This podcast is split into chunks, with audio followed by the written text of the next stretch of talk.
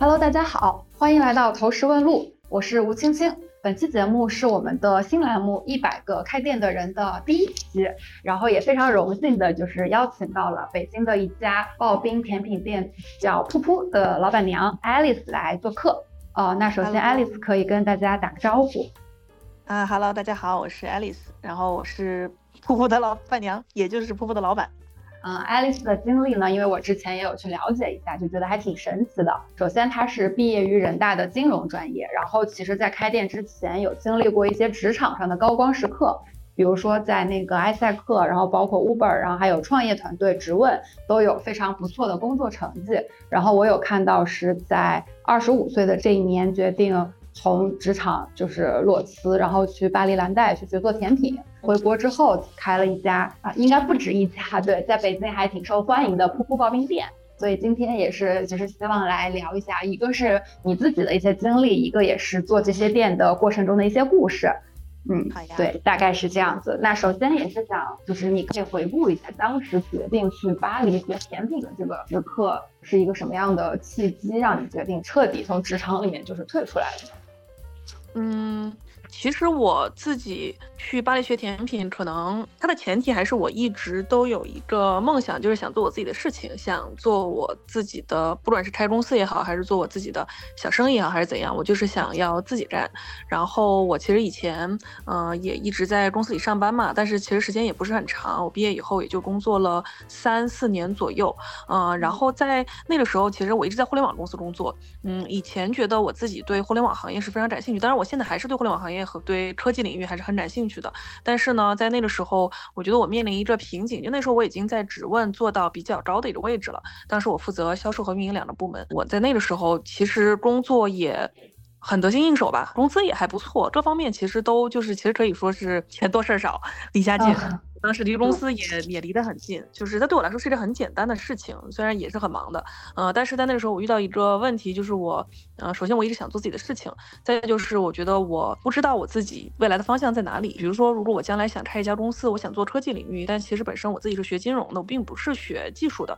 然后对于我自己来说，我有一个呃观点是认为，如果你要做一家公司，你你不一定说是这个公司里技术最顶尖的，但至少你是要懂的啊。但是我其实是对于科技领域，我是一点背景也没有。那我只有运营或者是 marketing 或者这方面的经验。然后我就会觉得，如果我要开一家公司，我可能没有办法在互联网行业去做创业。我认为我不会很好的做成这件事情。因为那个时候是一个特别特别痛苦、特别纠结的状态，就是你既不想做现在的事情了，你也不想给人打工了，但是呢，你自己要做什么，你也不知道该做什么。所以其实我大概嗯有半年的时间都是处于一个很焦虑、很抑郁，然后。然后很很不开心的一个很很迷茫的一个状态，然后这个事情就一直就是持续持续持续，然后持续到嗯后来有那么一两个月，就是经常就是白天很稳定的上班，但是晚上回家就在家里痛苦，我就是想说哇人生不知道该如何发展，就是当时其实很多人会觉得很很奇怪，就觉得说呃你的生活这方面都挺好的，但是为什么你这么的痛苦？我觉得好像就是在某一天突然就是在自己一直就是一直在一个死胡同里面转来转去的时候。突然间就是很很随意的想到，那如果说我现在所有东西我都不要了，然后我如果想做一件事情，那我觉得我。该做什么呢？不然我可以做点我喜欢的。然后我想，到我喜欢什么呢？我喜欢吃甜品。然后就是在那时候，就是灵光一现吧，觉得我喜欢吃甜品，那我不然就做这个呢？比如说，我可以做一个甜品类的呃店，我可以开一个甜品相关的，或者开食品相关的一个一个一个生意，一个业务或者什么的。然后从那个时候开始想，就觉得哎，好像这个事情我不仅喜欢，我突然也觉得我有信心，我可以把它做好。我觉得这事情感觉还挺简单的。当然现在发现它并不简单。那那时候觉得好像感觉还挺简单的，也许我可以试试。就好像就是你突然一瞬。就觉得一切都是非常的呃合理，然后就觉得那我可以去试试，然后所以决定了做甜品，然后决定开刨冰店。我是其实我当时想说，因为我自己很喜欢吃冰，然后呢我就决定说，那不然我可以试试做刨冰这个行业，因为这个领域其实很少人做，但是呢我觉得我对它还挺有感觉的。然后是从那个时候就觉得说，那既然我要做，不然我就去学一下。那既然要学，不然就到全世界甜品做的最好的地方去学，就到巴黎去学。然后就是就是那样决定了，就是感觉一切都非常顺利，就这样决定了，然后我就去了。啊，就是现在听起来好像这个事情是一个，就是相当于一瞬间的灵感的事情，但其实回过头想想，这个跨度其实还是蛮大的。是是的，首先，如果你之前想的是从科技方面去创业的话，那它其实走的就是一条可能就是融资啊、A、B、C 轮啊这种扩大规模啊这种嗯这种方向。然后开甜品店给人的感觉就好像是你需要就一家一家店这么去开起来，然后就是感觉好像就是方方向其实差的还挺大的。是，但是你虽然要这么说呢，但比如说以前我们在 Uber 的时候，就 Uber 它就是一个科技和实体相结合的一个领域嘛，就是它其实当时不是 O to O 嘛？哎，对对对，就是它其实最终是回归到线下，它做的是一个线下的生意，但是它是用网络的方式在做一件事情，嗯所以嗯、我觉得对这事情本身我也是比较有感觉的，而且其实开店，就当时我想的说开店是要到住的地方去开店，那其实我当时在 Uber 做的事事情就是我是做开城的，就当时把嗯。Uber 带到住的城市去，所以我那一年跑了好多的城市，所以我突就是觉得，嗯，不管是做实体还是去开拓这些事情，其实我都是有经验的。嗯，我觉得这个事情没有什么太大的问题。然后那个时候消费也很火嘛，其实我决定去的时候是消费还没有火起来的时候，因为那个时候喜茶刚刚融到资，呃，突然就很多人排队，然后我就发现，哎，其实这个东西也是可以用互联网的思维去做的。我就觉得，那既然我在互联网行业有这方面的经验，那也许我也可以把它带到这个非常非常传统的领域里面。那我觉得现在也证实，它确实也是对我们是有帮助的。我觉得这一块儿可以后面再再稍微聊一下，就是关于这家甜品店怎么是一个，比如说线上和线下去结合的去做的一个事情。嗯然后就是想呃问一下，因为你在你其实，在去之前你已经比较明确你想要做刨冰的这个品类，然后包括你想要在全国去开店，大你觉得你大概已经有这个图景了，是吗？嗯嗯嗯。那我可以理解成这个东西它，它其实比较多的还是出于你自己的一种喜好和一种偏直觉的东西吗？还是你也有认真的去做过一些，比如说市场调研啊之类的这些事情？嗯，其实决定做刨冰这个事情，它本身呃，它的初心肯定是我自己非常喜欢吃冰类的东西，就喜欢吃凉的，我喜欢吃冰淇淋，然后也喜欢吃刨冰，喜欢吃冰棍儿，就只要是凉的东西，就是我是那种冬天也要喝冰水的那种。呃，我其实最早的时候是在我当时为什么会想想到开刨冰店呢？是因为我在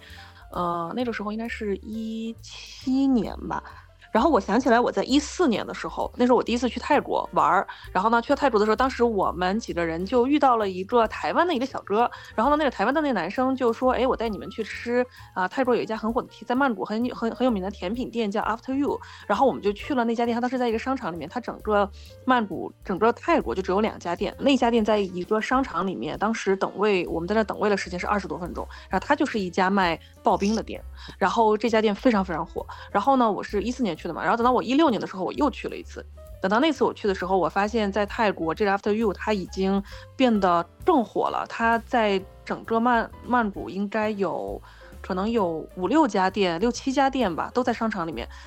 等位时间还是每家店都是二十多分钟。然后我就发现这个市场其实是很大的。然后呢，我就研究了一下刨冰，我就发现其实刨冰在整个亚洲它就是有这个文化的，就是呃，不管是日韩还是台湾还是泰国，就是大家都很喜欢吃冰类的东西。然后在国内其实比如说鲜芋仙啊、满记，其实这种东西它也都是以冰为基底的。我就发现就很多人是喜欢吃这个产品的，然后但是大陆其实很少有人做这个东西，就是认真的去做这个东西，就是我就发现它也是有机会的。然后我就因为这个我才觉得说，哎，那是不是我可以尝试一下做这个领域？那你是一开始就想好要回北京开这个店吗？嗯，是因为我是在北京上大学的嘛，大学毕业以后工作其实也大概有一半的时间都是在北京，所以其实我可能有将近小十年的时间都是在北京生活的。那我觉得如果我要在一个地方选择开第一家店的话，我一定选择我最熟悉的地方。那我觉得北京是我最熟悉的地方，至少我选址不会容易踩雷。因为我其实翻了一些就是社交媒体上的评价，其实好多人都会问北京大半年都是冬天，嗯然后开一家刨冰店。但其实我个人是很能理解的，就是因为北京就是其实室内还是挺暖和的，我觉得吃冰没有任何问题。对，冬天的时候暖气，就我们可能生意最差的时候，就是在没有暖气的那两个月，就是嗯十月份，第二年三月第二年三月份，对，这个时候其实都是我们生意最差的时候。大家可能就是一一开始想起来会觉得还挺神奇的，就是在一个天寒地冻的地方，然后大家坐在屋子里面去吃刨冰这种。是的，就当时也很天真的觉得，首先理性觉得我要选择一个我熟悉的地方，感性层面会觉得，如果说这个东西在北京能成的话，那我去别的城市，那不就是更简单的事情？现在我觉得也确实证明了，因为在北京开店真的就是 hard 模式，因为北京不管是说天气，还是啊、呃交通，还是各个商区之间的跨度，然后以及整个营商环境吧，它其实都不是一个特别理想的地方。也感谢在北京开店的这个经历，我觉得让我们学到了很多东西。就以后可以往其他的城市拓展的时候，可能就没有那么 hard 了，是吗？是我我们感觉是这样子的。就我还挺好奇，因为你们刚在北京开店的时候是一家胡同里的店，然后关于这家店，因为感觉规模很小，也是预约制的，所以其实我都没有看到相关的一些呃资料或者是什么东西的，所以想听一下这个是为什么一开始会有这么一个店。嗯，选择在胡同里面开店，其实是我们都觉得，就当时我们合伙人都觉得这个店的感觉就很适合胡同。首先我们自己很喜欢胡同，然后在北京生活了这么久，我们也会觉得胡同是很有北京文化的地方。然后其实，在胡同里面就有很多的小店嘛，啊，咖啡厅啊，或者是小餐厅啊，或者是啊这种小甜品店啊，就是都是比较有情怀、比较有文化的一个地方。就当时就是首选胡同了。然后当时是我们自己很喜欢雍和宫，所以呢，我们就住在了雍和宫。然后在那时候找店的时候，就在那个附近找，然后刚好就在。我们家对面找到了一个很小很小的店，就觉得那不然我们就试试吧，所以就定了那里。那个位置其实也还蛮好的，但是但是后来我们干了三个月，我们就关了，这又是后话了。嗯，但是本身那个位置是很不错的。然后做预约制的原因，其实是我现在也觉得是一个很很好的一个 idea 吧，因为刚开始开店，第一次开的话，其实是很多东西是没有太大，说实话是没有太大的信心，也没有太大的。概念的，所以预约制一方面啊，它小范围的经营，就是我们只让我们比较熟悉的人通过口口相传的方式去找到我们。实话实说，首先你可以保证一定的口碑，就因为它一定是啊同样一群基调、同样一群品味的人，他会选择互相介绍，然后来到你这里。然后另外一方面呢，其实预约制也可以帮我们控制人流吧，就是不会说，因为之前其实就已经有出现过，有些人他没有预约，然后他就来了，然后但其实我们是根本接待不了的，就是比如说当天的材料没有准备，或者是啊我们那天已经是做满了或者怎样的，所以其实它也能够让我们那时候我们只有两个人啊，让我们两个人能够有一个比较平稳的经营的一个状态，就不会说一下爆单或者怎样。所以当时相当于其实只尝试了一下这个模式，对。那他三个月就关了，是一些客观因素 导致的吗？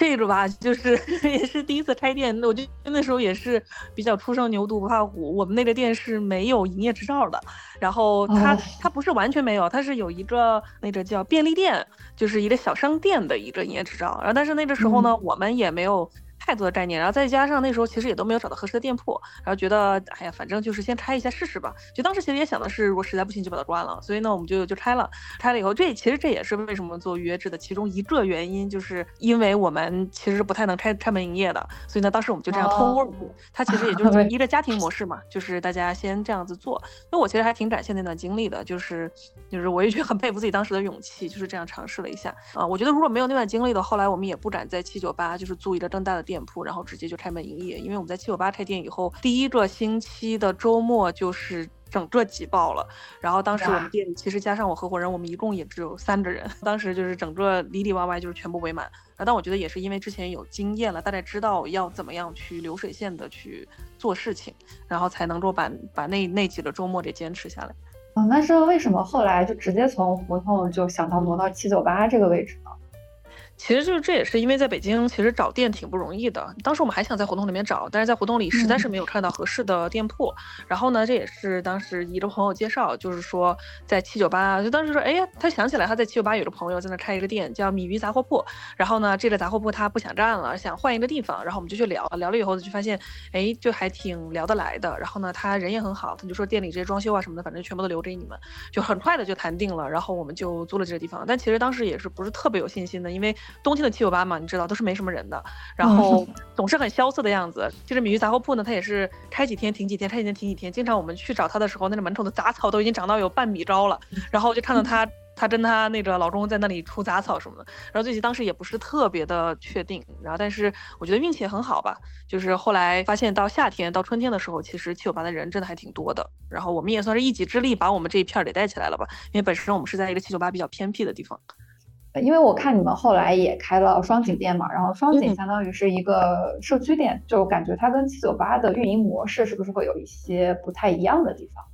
是，就是我们当时开双井店的想法是觉得说，我们觉得我们的这个刨冰的场景其实是很适合家庭的，就有很多可能家庭带小孩，他们会经常来我们店里面。然后我们就觉得说，呃，社区的这种模式是不是可以尝试一下？我觉得当时也是想测试一下，觉得，呃，因为你知道那个瑞幸它就是这样子去做的嘛，就瑞幸它当时最早开店的时候就选了三个点儿，选了一个商场，选了一个社区，还选了一个哪里吧，然后写字楼，然后在这些地方都测试了一下以后，我我不记得具体是哪里了，但反正就是都测试了一下当时的这个情况单量，然后最终决定了一个模式，然后接下来就往这方向发展。所以其实我当时觉得这个想法还挺挺不错的，就觉得。尽早试错，然后尽早判断，所以当时我们就开了双井的这个社区店。但是如果你要我现在说的话，其实我觉得随着经营的模式越来越成熟，我会发现我们的呃一方面我们的这个刨冰的这个场景可能还是更适合就是下午茶打卡，然后小姐妹，然后以及家庭聚会这样子啊。另外一方面呢，我也发现在北京其实社区并没有太大的社区的氛围，就是你要说可能在南方城市，可能一个社区大家互相还啊比较熟悉，然后生活化生活气息比较浓，但是其实在北京的话，你要说可能一个小区的人互相都不认识，所以我觉得所谓的社区的概念可能也不是特别特别的，特别特别的，就至少对我们来说不是特别特别的 make sense 吧，就是符合逻辑吧。所以现在会觉得社区可能不会是我们未来的选择了。就是如果在北京真的要说社区，是不是还是要回到胡同啊？嗯，其实我觉得胡同可能也并不能真的算社区吧。就是你要我现在评价北京的整个，嗯，就是做我们这种生活方式的品牌的话。它可能还是依托本地人的休周末休闲以及这个旅游打卡，嗯，然后再就是就是可能排名第三的可能是周边的社区。我觉得对于咖啡来说，可能呃写字楼或者其实可能写字楼会比社区更加的符合这个所谓的社区经济。我自己觉得，哦，对，因为其实北京也有在提一些什么社区更新啊，就是城市更新啊这些这些概念，但是感觉可能是甜品的这个品类，它本身可能更适合一些年轻人，就是或者是一些外地人过来旅游的这种场景可能会更多一些。是的，嗯，我觉得会。然后我觉得真正符合社区的需求的可能是面包店，它就是这种刚需嘛。然后以及一些小食品店或者小超市。其实咖啡的话。我觉得社区的咖啡可能，因为因为其实你要说在北京的人，他很多时候他住在这个地方，不代表他在这个地方生活，他只是在这里住而已。但是大部分我们可能，因为在我觉得北京的工作方式就是这样，因为它很卷，所以呢，大家百分之七八十在外面的时间可能都是在工作周边的位置，而不是在自己的家庭社区的周边。嗯，我觉得这个可能也是北京的一个特点，就是如果说你把它挪到比如说上海、成都，可能对成都可能又不太一样。对，就会很不一样。然后我看到你们还有一些那种合作的店，然后包括还有一些快闪店，嗯，就是做这些店是有什么考虑吗？我觉得也是想尝试一下吧，就是想说跟其他人，我觉得合作当时其实也都是几个契机，就是有以前的同事或者是呃介绍的朋友，他们有一个场地，然后就问我们要不要一起合作。快闪也是可能呃朋友的咖啡厅，然后哎我们一聊就发现。大家的这个风格还挺契合的，所以我们就觉觉得说可以一起尝试一下做这些事情。然后我觉得就是就是先说合作吧。我觉得当然其实不管是合作还是快闪这些类型的店，都对于我们有宣传的这个作用。就是可能大家就是这叫叫什么双向奔赴，或者是呃共同去制造一个一个场景，然后让更多的人就是让更多的人就是看新店这样子。然后但另外一方面，我觉得也是尝试一下，就是跟别人一起合作有没有这种可能性吧。但现在我们会觉得，对于瀑布来说，我们就是我们。可能更喜欢是有一个独立的场景，就是能所有的事情把握在我们自己手上。因为其实刨冰这个东西可能跟冰淇淋或者跟咖啡还不太一样，就它需要的空间的自主权并不是很大。但是对于我们做刨冰来说，我们需要的场地啊，然后包括我们做堂食的这个这个这个，比如说桌椅的需求啊，就是其实都是比较大的。可能合作店不会是我们未来的方向，但是我觉得这个方式还是挺有意思、挺好玩的。就可能未来会以快闪的形式吧，然后与其他的一些品牌做合作。因为我觉得现在其实大家都很喜欢快闪这种形式，就不管是说。啊，普通人，我有一个更多的地方可以打卡，或者是美食博主，他们会有更多优质内容可以产出。其实快闪都是一个能够把呃同样风格、同样气质的品牌连接到一起的一种方式。感觉你之前也做很多市场相关的一些工作，就是就我可能会下意识的觉得这一块儿它会不会就是比较是你的一些擅长的东西。嗯，这个其实确实吧，因为可能可能天然就有这种。想法吧，就觉得我们是可以一起合作，可以一起尝试的。就是因为以前在 Uber 的时候，就是做很多这种，就是联名啊，然后什么一键呼叫啊，就很多这种这种类型的活动。我也确实看到它的就是好处，就其实它也是很，它也是一个比较互联网化的思维吧。就因为其实最终这些东西它都会回归到小红书上面，或者是回归到大众点评上面，就是或者朋友圈上面，就让大家有更多的话题，然后更多的知道你。我觉得它是一个很双赢的事情。而且我其实现在作为甜品师，我也很喜欢。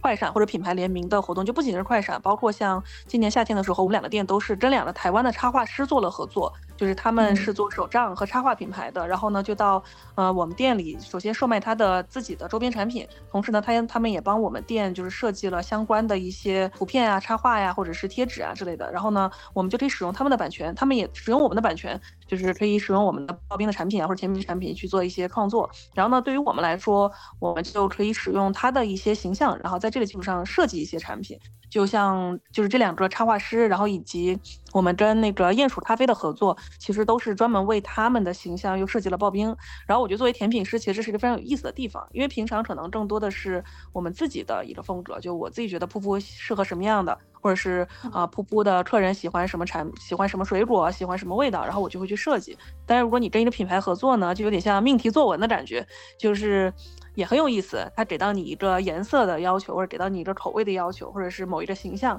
然后我在这个基础上面去做一些创作啊，我觉得它其实也是一个就发挥灵感的一个一一个形式吧。你是噗噗的唯一的主厨吗？还是你有其他的主厨的合伙人？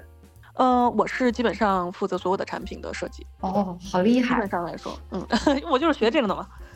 所以相当于噗噗从一开始的第一款产品，然后到现在基本上都是你去负责研发和设计。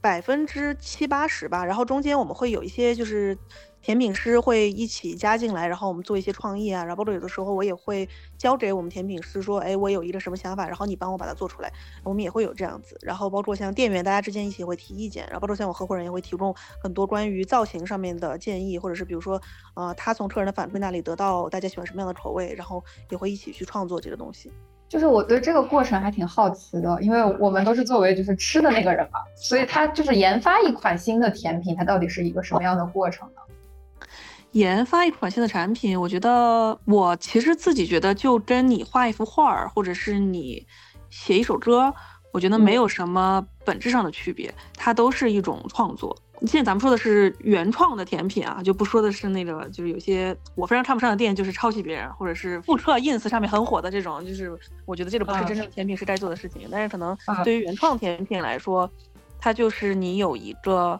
构思，比如说。呃，我现在所有的刨冰里面啊，就是所有的刨冰基本上都是我做的。然后刨冰里面我最喜欢的两款产品，一个是栗子的的刨冰，然后另外一个是桃子的刨冰。我觉得他们都是我一开始的时候就已经想好了，我要做一款栗子，或者是做一款以桃子为基础的产品。然后呢，在这个想法上面，那可能。它就很，它就有一个结构了，对吧？比如说刨冰，我们会有要决定本身刨冰会有它的一个味道。那如果是栗子的，可能就是整个冰就是栗子味儿的，然后桃子就是桃子味儿的。那这个糖浆我要通过什么样的配方去设计？然后呢，冰里面会有内馅儿，那内馅儿什么样的东西跟它是比较搭配的？然后外面我们要不要加奶油？有些水果冰可能就不加奶油，然后有一些这个冬天的冰就会加一些奶油来丰富它的口感。整体的这个基调奠定了以后，像画一幅画一样，你整体的这个框架定了以后，然后那我具体的颜色我是使用冷色调、暖色调，对吧？然后我中间加些什么样的细节，就什么样的光影呢？对于我们来说，可能就是我要啊搭配一些什么样子的口感。比如说本身这个冰是比较绵密的，那我可能要不要加一些脆脆的口感？然后本身这个冰是比较甜的，我要不要加一些酸度？然后我要不要增加呃一些解腻的东西？或者是有奶油多的，那我要不要加点水果？或者是加一点啊什么香气？然后或者是我最终的装饰上面，我要本身整个冰是绿色的，我要不要加点红色去去对冲一下等等？就是它其实就很像是一个创作一个艺术品的过程，就是在我自己心里是这么认为。就听起来还挺有意思的。那那你会以什么样的频率去创作这个新的东西呢？还是说就是想到了就去做，没有什么这种固定的这种周期？最早的时候其实是想到什么就做什么，就那个时候我们的产品是很少的，SKU 是比较少的，所以呢，当时就是希望能够不断的，其实也不是希望能增加 SKU 吧，就是我自己有很多很多的想法，然后就觉得想到什么我就赶紧做，然后做了以后觉得大家都觉得不错，那不然就上吧。但是到后面呢，其实。啊，随着你的这个店越来越成熟，我们就发现一个店其实是不能有太多太多的 SKU 的，所以我们后来减掉了很多，就是删掉了很多我们认为可能自己包括客人评价比较一般的，只留下最好的那几个。同时，我们就按照需求，比如说，呃，到夏天了可能会增加一两款用来吸引客人的呃水果类的产品，或者是比如说吸引小朋友，就我们会有不同的定位，有些冰是针对。成年人的，有些兵是针对男士的，有些兵是针对小孩的，然后有些兵是这个配合这个打卡的，就比较好看的，然后有些兵呢可能是符合，比如说追求品质的，那可能它的价格会贵一点，然后用的材料会更加的有内涵一点，就是其实它会有一个每个产品都会有自己不同的定位，然后我们在这个定位的基础上去做创新，就有需要才会做，没有需要的话，我就暂时按住我的嗯。就在心情，然后就先暂时不做。就是感觉你对这个事情的热情好像一直持续到了现在，也很多很多年了。嗯，我觉得是的，就是因为其实你越往后面就会更成熟吧，就是你会越知道自己想要做什么样的东西，然后也会不断的去积累更多的灵感，就觉得反正我觉得在一直就我很享受这种不断进步，然后不断创新的感觉。回过头去想你就是刚开始的时候说的那段经历，感觉你就好像真的是找到了人生热爱，就是虽然经历过一段比较痛苦的这种。纠结和挣扎的时间，但是这个热爱就是一直坚持到了现在。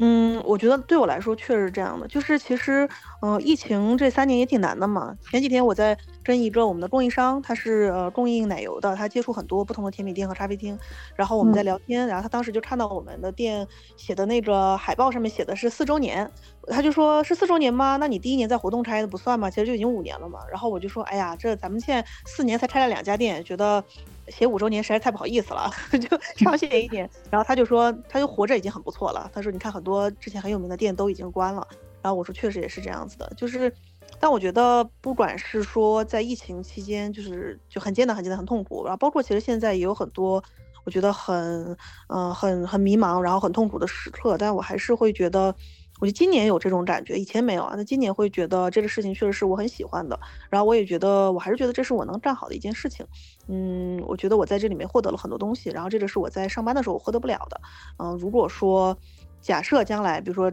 这个店不干了，或者是不做，呃，我们现在在做的事情了，我觉得我可能还是会做甜甜品相关的事情，或者我还是会做甜品店。我可能不会在北京开，但我可能会去别的地方开。我觉得可能我会把这件事情做一辈子了。现在会觉得。哦，就这样就这样认定了自己一辈子的事业是做甜品，对我觉得挺神奇的，就因为以前可能真的从来不会有这样的感觉，以前都会觉得人生有很多种可能嘛，就觉得说我这里想做，那里想做，其实现在也还是会觉得人是有很多梦想的，还有很多事情可能就是天方夜谭的想法，很想去实现，但是我会觉得做甜品这件事情可能会成为我做主业的一件事情，我会一直做它，嗯，因为因为真的很喜欢它。对，而且像你之前的经历也好，然后包括你的背景也好，其实你是很有能力的。你往很多方向去做，其实都有可能会做得很好。对，但是就是这个这个事情，可能相当于它会成为你以后的唯一的一个热爱的事情了。嗯，也不能说是唯一热爱的事情嘛，因为我觉得我喜欢的东西还是很多的。但是，嗯，我觉得它是，我觉得至少这是我现在认为我可以做一辈子的事情。然后，其实我想过这个问题，就为什么我会这样认为呢？因为我觉得很多时候在以前上班或者是在做很多事情的时候，大部分的时候你的成果或者你做的好还是不好是由别人评价的。比如说你在公司你的 KPI 没有完成，然后你的老板认为你做的好还是不好，他会决定你是否。升职，对吧？然后，呃，如果是你在公司里做某，你负责某项业务，那比如说我在 Uber，或者是我在直问的时候，我们的数据会告诉我，就是最终我这件事情做的怎么样，它是一个外界的评价。但是其实，在做甜品的过程里，我发现，就我发现对于我自己来说，不管这个店做的好还是不好，不管我的产品做的好还是不好，就比如说不管我的客人喜不喜欢我做的这款甜品，如果我自己认为我已经尽全力，而且我认为我自己做的非常的完美。那我就会觉得我做的很好，我就会觉得很有成就感。就我发现我的成就感或者是我的评判标准已经不由任何外面的人来定义了，是由我自己来定义的。我会自己判定我做的好还是不好，我的这个产品做的好还是不好。然后我就会觉得这个是我想要的，然后我觉得这个是只有我现在在做的这件事情能够给我的。我就觉得也许我是可以把它做一辈子的。另外一方面，我会觉得就是过去这几年，就是即使这么痛苦，但我还是觉得做它，我仍然觉得。很有成就感，我觉得有很多的收获。然后我也觉得，那如果最糟的时候我都能够承受的话，那可能这个事情我也可以做一辈子。就我是通通过这个反面的这种想法去反面的这个角度去看的。那我我我们可以聊一下这个痛苦的时刻吗？就是是一个是一种什么样的感受？包括你具体遇到了什么样的觉得特别难的事情？就是每天都想说，不然就别干了吧。就是就是都已经这样了，就想那。这还能坚持吗？就经常会有这种感觉，特别是疫情的时候。我觉得疫情的时候，那个时候经常就是不让你开门。去年嘛，去年在北京那真的是管得非常非常严，所以有那么几个月是一开始是不让你，一开始都是要扫码，之后就是，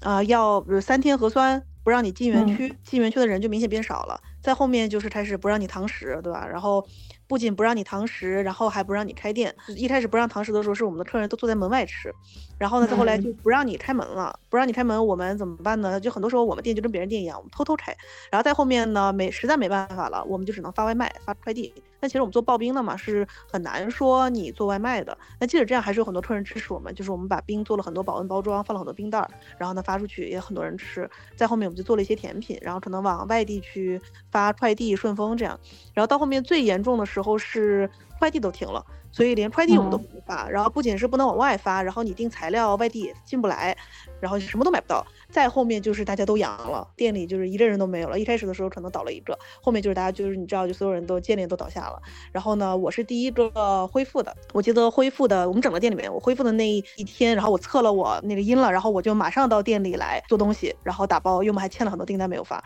然后店里面就只有我一个人，就是我觉得在那一段时间真的是会觉得好像有一种天要亡我的感觉，没有，就是感觉已经根本就做不下去了，已经没有任何。呃，办法说我可以再经营下去了。那个时候会非常非常怀疑自己，就觉得说我做这个决定是不是错的，然后我是不是不应该再坚持了，因为都已经这样了，好像所有人都在告诉我你不应该再做了。然后，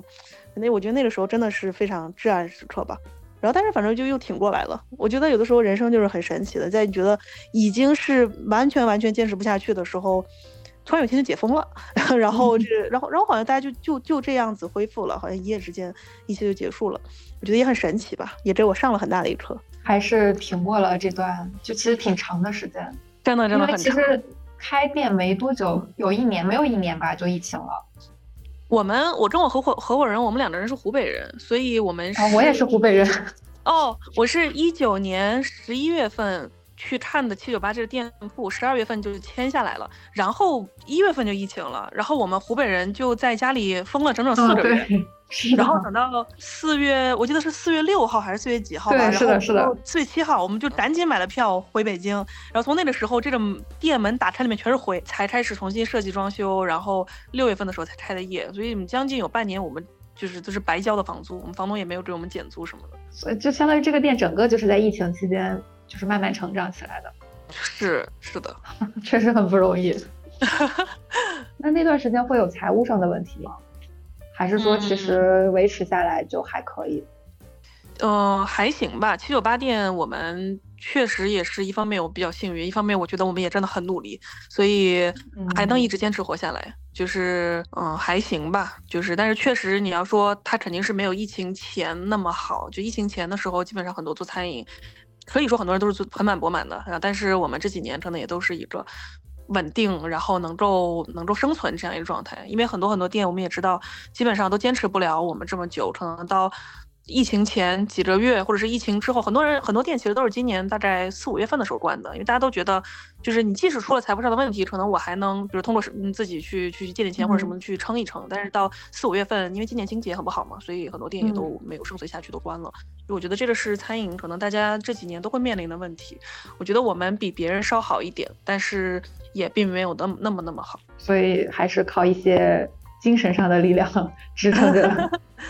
确实，那你会觉得在整个开店的过程中，你觉得什么样的时刻是你觉得最开心的、最有成就感的的时刻呢？我觉得开店以后会发现跟互联网行业很不一样。在互联网行业的时候，我觉得大部分时候我们的成就感其实是来自于某一个时刻、某一个节点，比如说一整年的某一天，比如说对吧，双十一。然后或者是我们有一个够，然后这个够在某一个季度达到了一个非常高的一个数字的突破，数字，我觉得那个时候是非常非常有成就感的。但是我觉得开店以后，我发现成就感大部分时候来自于平常的某一天一个很小的片刻，就它是因为我们是直接与我们的消费者接触的，就这也是我很喜欢实体，就是相对于相对于互联网更喜欢实体的地方，因为开店你直接跟你的客人接触，可能我只要在店里我。在这儿擦桌子的时候，旁边一桌就会说：“哇，这个东西真的很好吃。”或者这样的朋友说：“我已经来过很多很多次了，你看这家店是不是就是跟我说的一样？就这家店很可爱，是不是就是很好吃？”就是当他们在说这个的时候，你就会有一个非常快的正反馈。然后我觉得这个点，它是让你觉得很开心、很有成就感的。然后我觉得这个点其实可能在每天的经营里你都会遇到，嗯。然后我觉得他没有说某一个是。最开心或者是最有成就感，因为他每一次给你的这种冲击都是一样的，呃，一个很高浓度的一个一个正面的力量吧。嗯，我看你在那个小红书上，有时候比如说有些甜品，你还会让大家就投个票什么的，感觉互动也挺多的。是的，跟这些顾客们。嗯，就就其实包括像比如说我在这个小红书上面就是发些东西，或者社交媒体上面发些东西，有的时候我们的客人也会在底下回复嘛，他们会私信或者是在评价里面就也会，呃说就就突然有一天就过来说，哎我上次来你们家吃了什么什么东西，真的特别好吃，然后希望你们店一直开下去啊，说噗噗说有人说陪噗噗一百年或者什么，很多客人年纪很小，然后他们就真的是像我们的粉丝一样，或者是或者是就是把我们当成那种你知道练习生培养起来的那种。一样就一步一步看着我们成长，然后旁边给我们打 call 那种，就感觉也会让你觉得非常的有成就感，也觉得很开心，好像你跟这个世界有一个更深的连接吧。嗯，我觉得这种感觉确实在互联网行业其实是不太容易想象的，是很难体会到的。对你做的事情和你的终端用户之间，它永远隔着很多很多层。没错，或者说对，或者说你只能接触到那么呃一些客户，然后还有更多的人，他们在用你可能生产出来的某些产品，但是你根本不知道他们是谁，他们长什么样子，他们有什么想法，就没有这种交流的感觉。没错，是的，啊，听起来还挺幸福的。但我还是有一个问题，就是那你会遇到差评吗？就是会遇到一些不太好搞的客人？很多很多啊，就是当开店的时候，真的是每次遇到差评的时候，感觉。感觉自己能背过气去，就是，但是其实现在可能心态更加平和了。但是差评是任何开店的人都不可避免的。我们之间同行交流的时候，你知道同行在一起聚在一起最喜欢聊的什么？就是你各自店的差评，然后吐槽这些差评。就是这些差评会对你有什么直接的影响吗？还是就已经习惯了？我觉得对于差评，其实我会，我们都会用一个比较正面的态度去看它吧。就是当然，我觉得呃，刚开店的时候是非常。在意差评的，就我们现在仍然很在意差评，但是那个时候你是在情绪上非常在意。我觉得在以前，不管是呃工作，包括在互联网公司吧，或者在学校里面，其实你很难接受到。一个人直接对着你就指着你鼻子骂的那种感觉，但是呢，可能你开店以后，你不可避免的，人家就会这样评价你的产品，说太难吃了，成本超过五毛算我输，然后说这玩意儿我自己也能做，他就会说能很说很多这样子的评价，然后你就很容易 take it personal，觉得这是在攻击我个人，然后或者是在攻击我的工作的成果，攻击我的付出，然后但是，呃，不管是以前还是现在，对我们来说差评，我们首先看的是它的评价。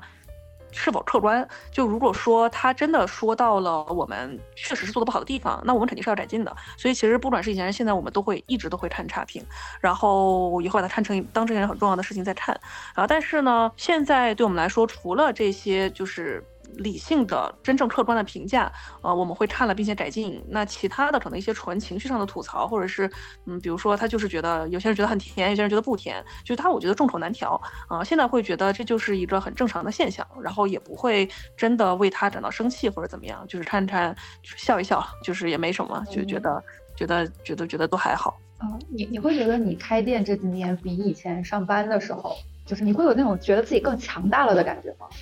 当然了，我觉得现在就是现在无所不能了，成长了很多。我觉得不管是说对于生活经验上面，就因为我我我现在很多朋友都还在互联网行业上班嘛。之前特别搞笑的一次，有一次我问我的一个很多年的好朋友，他一直在互联网行业上班，我说我说你做过货拉拉吗？他说我从来没有做过货拉拉，你在什么样的情况下会做货拉拉？我说你搬家难道不做货拉拉吗？就是他说也不会啊，搬家就是货拉拉搬走了，然后我自己打车去。然后但是可能我们开店就是经常你就去集市啊，或者是我要搬那个东西去另外一个店啊，或者怎么样的，我们经常就是。跟着货拉拉的车一起去了，就是开店以后就会做很多可能平常以前作为白领的生活不会遇到的事情，比如说我们会亲手这个修一个下水管道，或者是通一些什么管道堵塞呀，或者是修暖气啊，或者是修一个灯泡，装一个什么柜子，或者都是我们自己做，就是。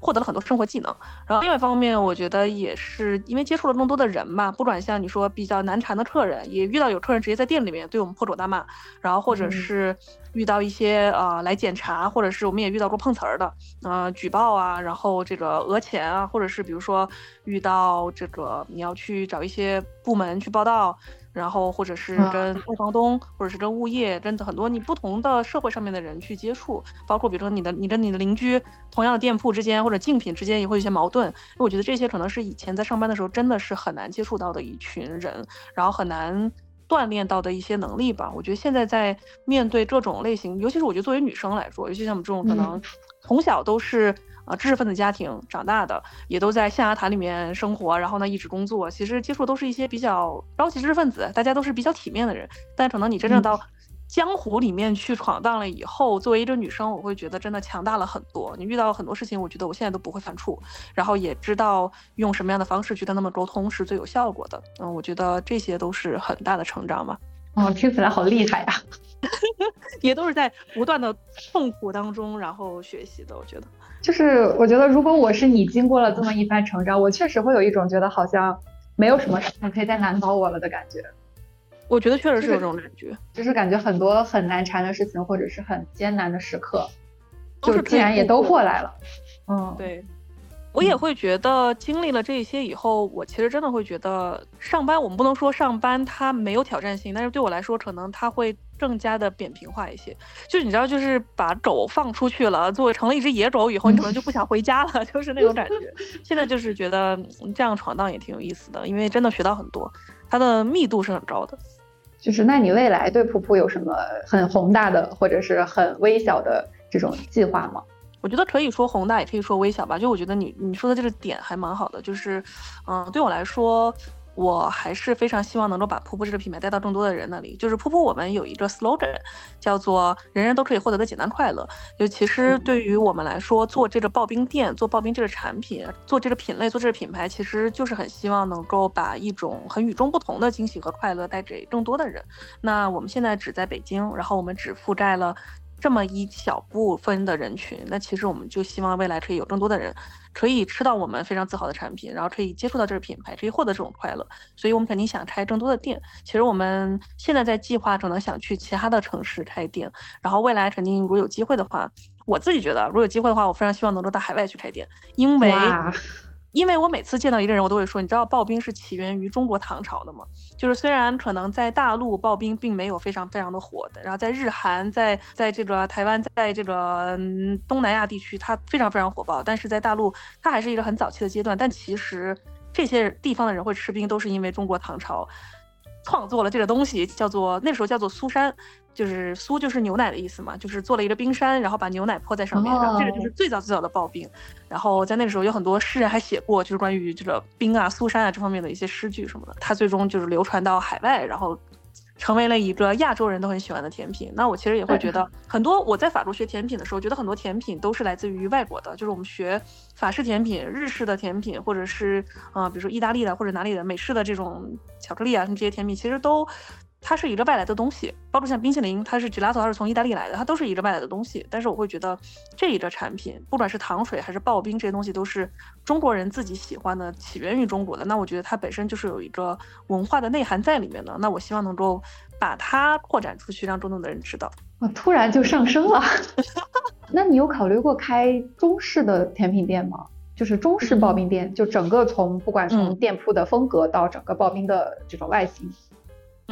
其实我们也一直有一个观念，就是觉得我们现在阶段都呃专注在产品上面，但其实比如说不管，比如说你说做中式，本身刨冰就是一个中国的产品，那如果我们想要做中式，就是把这个店面的设计和装修变成一个中式风格不就行了吗？嗯，其实就是这个区别。那我觉得这个可能我们自己觉得未来一定会向这个方向去发展的。就我自己也很喜欢中式的风格，希望它渐渐的偏向。中式的风格，但是可能现在对于大部分人来说，就在你的财力情，就是你的财力没有那么的大的情况下，那可能你想要在比较经济的情况下做一个大家都喜欢的风格，那可能现在还是比较流行，比如说比较日式小清新，或者是这个比较法式，就它是一个比较好实现的一个东西。但未来如果有钱的话，我肯定希望能斥巨资做一个就是非常非常中式的品牌，我觉得那会非常有意思。就是这个这个图景，我现在听起来我都觉得就还挺特别的。嗯，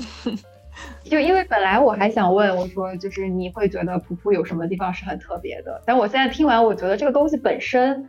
从它这个品类的本身，包括你对它的一些想法，它其实已经是这个甜品市场里面，好像大家一时想不起有什么其他的东西是跟它一类的。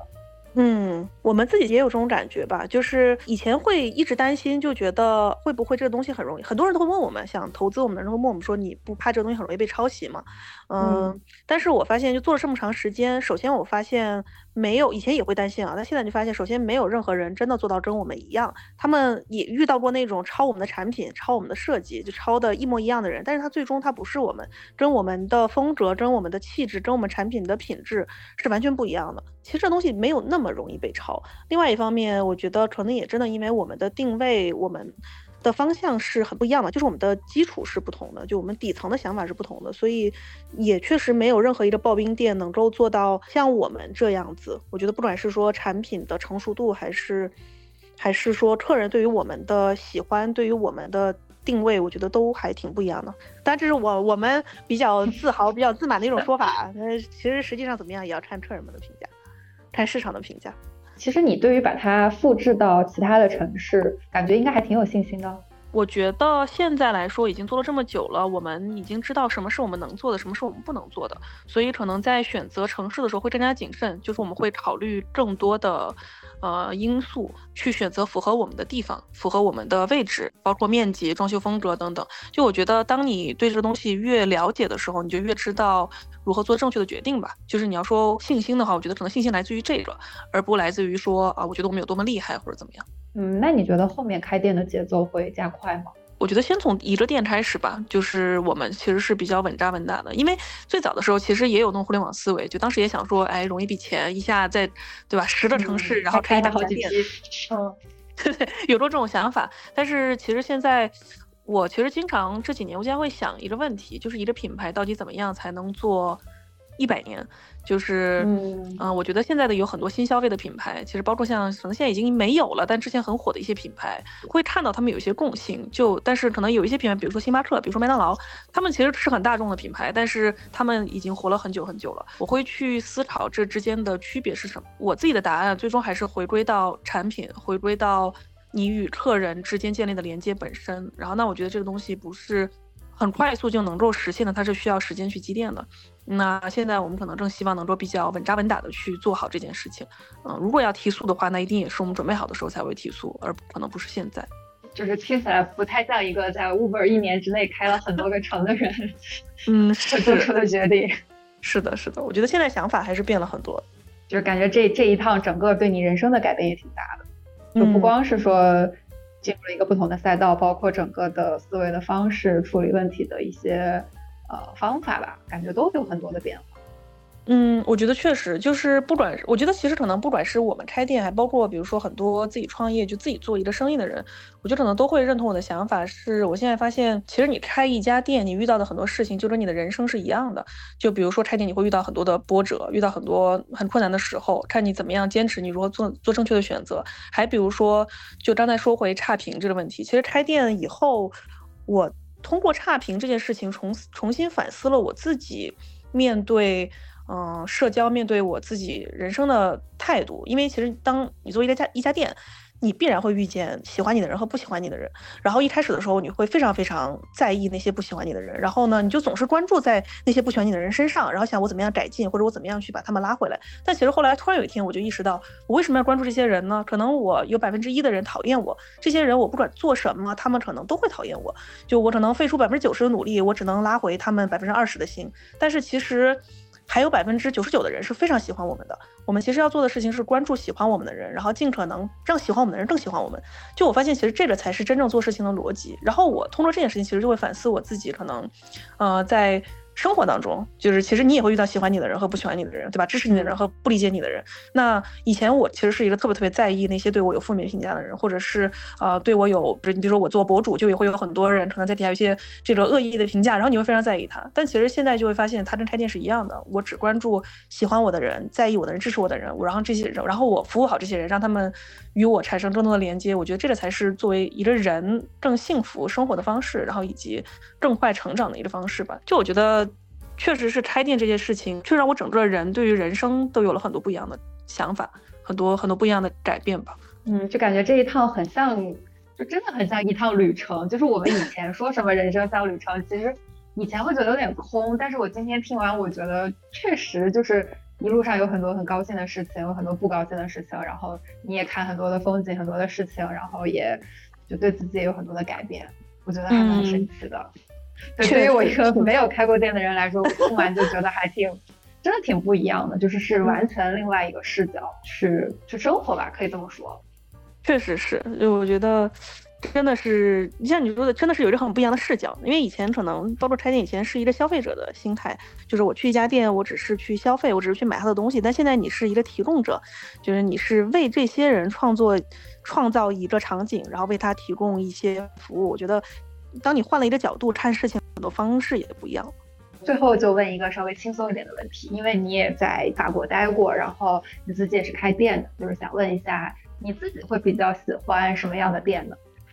我自己最喜欢的店一定是非常有独创性的，非常注重味道的。像我前段时间去韩国，我去看了很多的甜品店，就我真的很佩服韩国人，就是他们真的非常有独创性。就是在国内，我觉得就是很多时候互相这个店互相借鉴，好像已经成了一种就是就是行业之间的这个这个这个叫潜规则还是什么吧，就是大家默认就是我们是可以借鉴的，但是。嗯，我经常会在 ins 上面看，不管是法国还是日本，然后包括这次去韩国，我发现有原创性的甜品店是很多的，然后每家店都有自己的风格。然后我觉得不管是他做的好还是不好，我觉得这件事情都非常值得尊敬，因为创作一个东西本身就很不容易。然后当你不断的创作，你会有自己的风格，就我觉得有自己的风格的店也是我很喜欢的。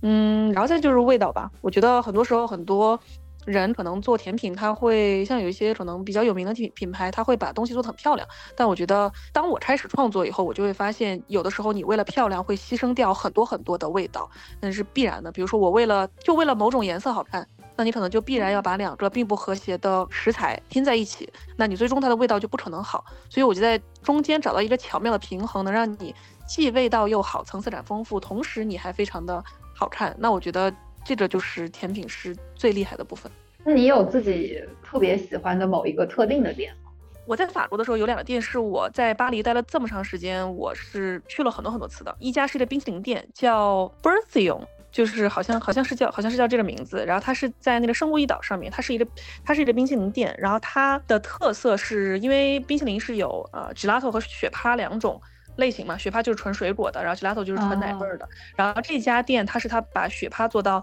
非常非常的特别，非常非常的好吃，然后每个味道都让你觉得非常惊艳。那家店就是大排长龙，然后但是我每次去我都要吃。然后还有一家店是一个餐厅，叫做 The Body Market，这家店是两个女生，两个法国女人开的店，它已经不叫女生了，它两个女人开的店。然后它是一个小 bistro，然后这个 bistro 里面整个店里面挂了很多很多的油画，然后全部都是。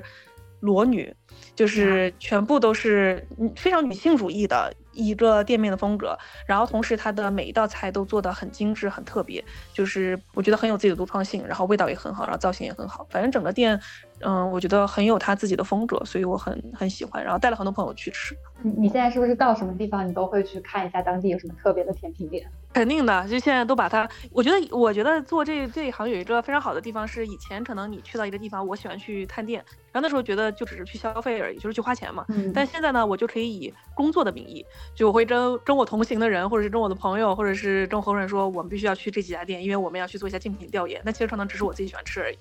就是对这种。听起来就很幸福啊！就是这种竞品调研。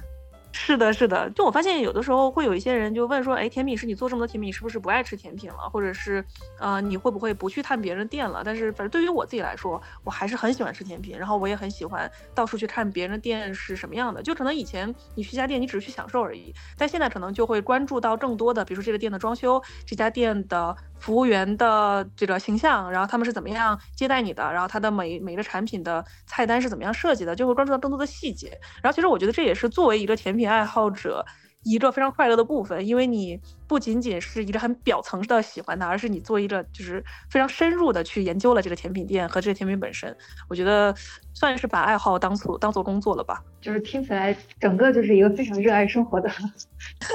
语气，也可以说是非常热爱工作吧。是非常热爱工作和生活，多么令人羡慕啊！嗯。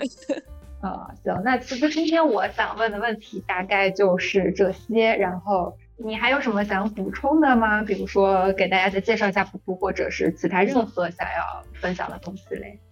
如果说我要想要分享的话，我其实特别想分享给听众们。如果说听了我的这些分享以后，特别想开店，我真的特别建议大家谨慎一点。考虑一下，因为我身边其实很多朋友知道我开店以后，就他们有说也想开一个甜品店啊，或者想开个呃咖啡厅啊，或者怎么样。但是我们真的开了店以后。现在我们就是私下的讨论啊，跟朋友说的是劝人开店天打雷劈，就希望大家 不要因为我开店听起来好像很不错而种草了开店，但这个过程真的非常痛苦，然后很可能血本无归，所以我希望大家谨慎考虑。如果你只是喜欢的话，去体验一下别人店，感受一下就就就可以了。啊，但如果真的想开店的话，我觉得这个旅程肯定是值得的然后，但是也是要很谨慎的去去思考去考虑的。虽然虽然你现在是非常热爱生活和工作的状态。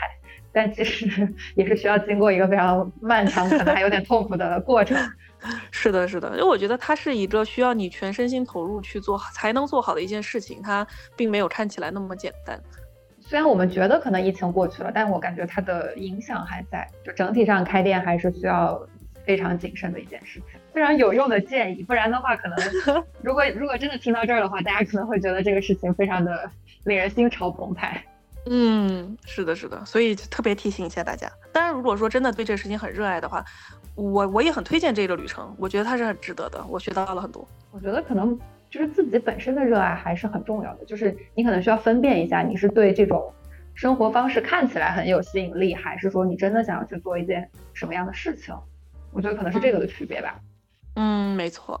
好呀，那今天我们的节目就就先录到这里，也希望噗噗可以开更多的店。就是 我其实还是非常希望你可以真的做到把噗噗带到海外，就是更多的地方。因为你如果不是今天跟我讲，我也不会想到说这个东西它本来应该是一个中式甜品。